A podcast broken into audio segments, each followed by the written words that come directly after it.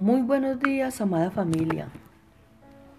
Los saludamos con mi esposo, deseando que tengan un bendecido día.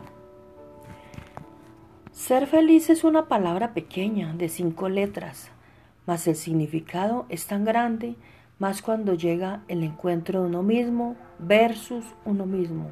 Esa es la mera felicidad. Se acepta uno como es. Se quiere como es uno.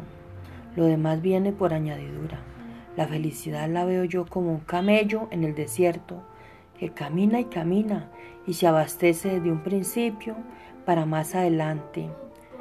Se necesita y se tiene sed, el mismo cuerpo va expidiendo lo que el mismo pide.